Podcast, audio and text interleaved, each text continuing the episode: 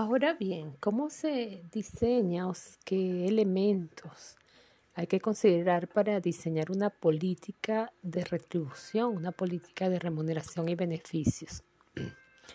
En primer lugar, se debe tomar en consideración la descripción de puestos, esto ya nosotros lo estudiamos, la importancia de determinar el nombre o la denominación de los puestos, de los cargos dentro de la organización, cuáles serían las funciones, el perfil de esos cargos. Eso es lo primero que tenemos que tener. Tenemos que tener muy claro cuál es esa estructura que tiene la organización. Luego se hace un trabajo de valoración y clasificación de puestos o de cargos. Esta valoración y clasificación de cargos es todo un trabajo donde se hace un análisis, hay varios eh, varias eh, herramientas, varias técnicas para hacer eso. Una de las más conocidas se llama valoración por puntos por factor. No tiene nada que ver con las personas, tiene que ver con el cargo. A ese cargo se le hace un análisis y se le, la organización va a establecer una serie de factores. A esos factores se le coloca unos puntajes máximos y a cada cargo se le otorga un grupo de puntajes. Por ejemplo, supónganse ustedes que la cantidad de puntos es dentro de la organización es de 100 puntos. Y 100 puntos solamente lo, lo lleva el presidente de la organización. Y vamos, por ejemplo, con el cargo de un gerente. El cargo de un gerente puede tener, eh, qué sé yo, 85 eh, puntos y el cargo de una recepcionista puede tener 25 puntos.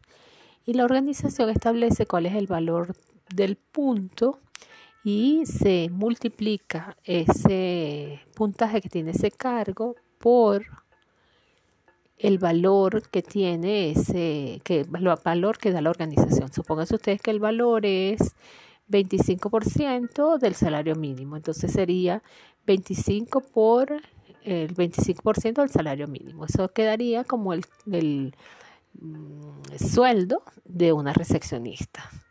En cambio, el sueldo de un gerente sería 85 por 25% eh, del salario mínimo.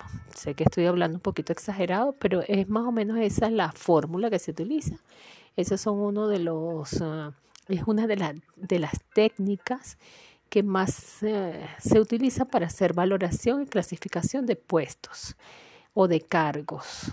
Fíjense que no tiene que ver con la persona, sino con el cargo. Es decir, el cargo dentro de esta organización tiene ese valor. Luego, luego se, se hace una, también se puede hacer una comparación con el mercado, es decir, en cuánto está valorando el mercado y se hace un sondeo con algunas organizaciones. Yo les voy a colocar mm, en el, en el material una encuesta que están pasando ahorita para que ustedes vean que esas encuestas existen. Una comparación con el mercado. Entonces se hace un estudio, se llama estudio de compensación, donde se observa cómo está calificado ese cargo. Por ejemplo, los bancos. Entre los bancos se comparan y cuánto cobra un, o cuántos, a cuánto se le paga a un cajero en Banesco, cuánto se le paga en Mercantil, cuánto se le paga en el, en el BNC. Entonces allí la organización, si estamos hablando de que estamos, es un banco, el banco determinará si se coloca por encima de ese, de ese monto que tienen los otros cargos con los que se comparó, las otras empresas, perdón, con las que se comparó, o se coloca en el medio o por el contrario ahí determina y dice, oye, estamos por debajo del precio del mercado. Es decir, estamos pagándole por debajo al trabajador.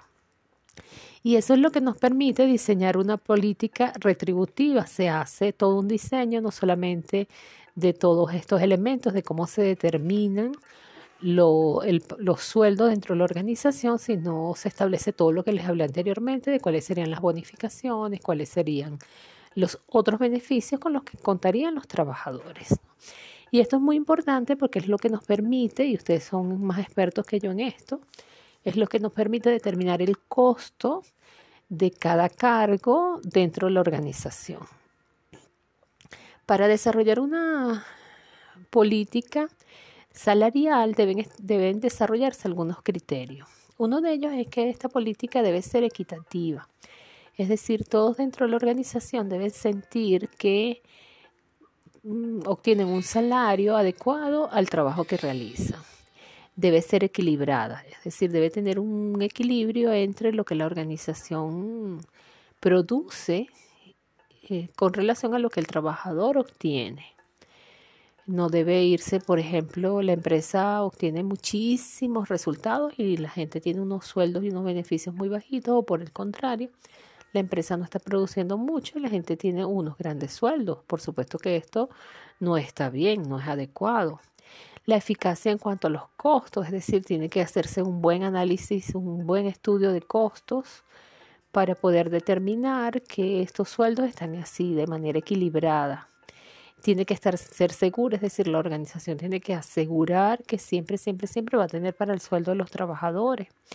Debe ser incentivadora, la gente se tiene que sentir incentivada por el trabajo que realiza, aceptable para todos los empleados. Los empleados deben sentir que aceptan esa política salarial y que es adecuada para ellos. Y debe ser, por lo tanto, adecuada, considerando todos los elementos, tanto la producción de la organización, la política, el, deseo de los trabajadores y cómo el mercado se está moviendo.